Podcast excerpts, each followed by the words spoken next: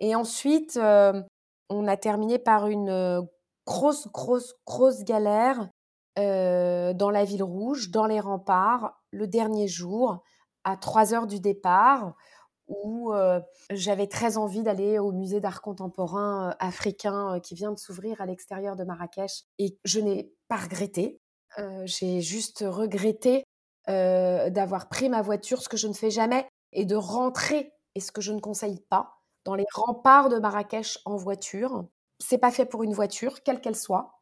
Euh, sont faits pour des scooters et encore, des piétons, je ne sais pas, des charrettes encore moins. Et j'y allais euh, seulement, pour tout vous dire, euh, pour prendre de l'argent liquide pour payer mon logement, qui n'acceptait pas les cartes. Et je suis arrivée un petit peu vite dans la précipitation et il y avait une charrette sur mon passage qui était en plein milieu de la route et dans laquelle je suis rentrée.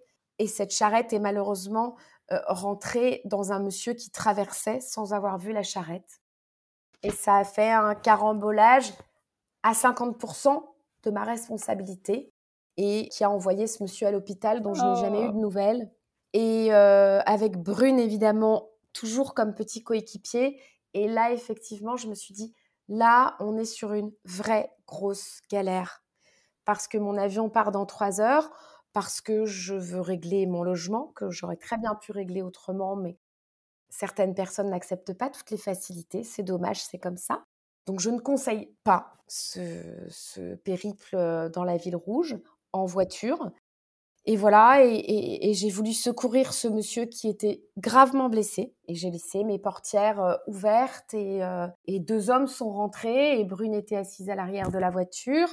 Et j'étais partagée entre secourir ce monsieur et ne pas laisser ma fille seule avec les quatre portières ouvertes et mon sac à main avec les passeports à l'avant de la voiture. Et finalement, dans ce malheur euh, et dans cette galère qui, pouvait ressembler à la première en un peu moins grave, mais euh, Brune a été évidemment terrorisée.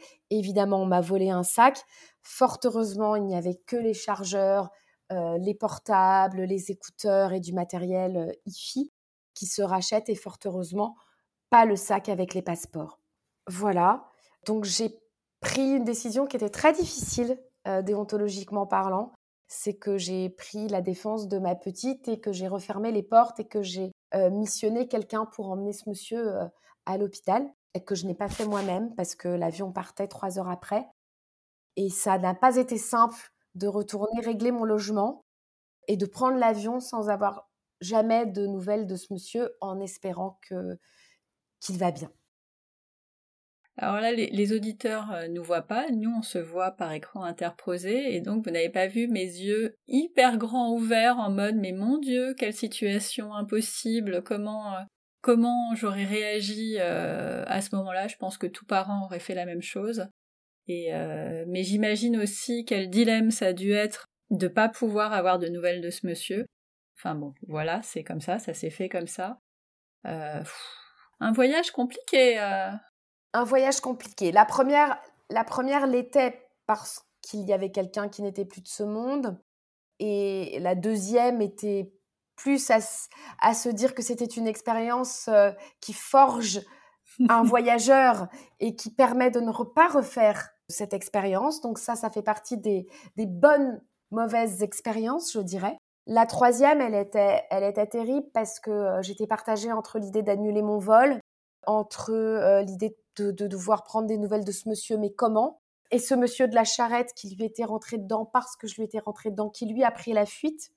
Donc, je n'avais aucun moyen de retrouver ce monsieur j'ai pris l'avion avec un très grand sentiment de, tristesse et de culpabilité, et en me disant que peut-être il y avait une petite chance pour que ce monsieur soit aujourd'hui euh, en vie, ce que, je pense, et qu'il aille bien.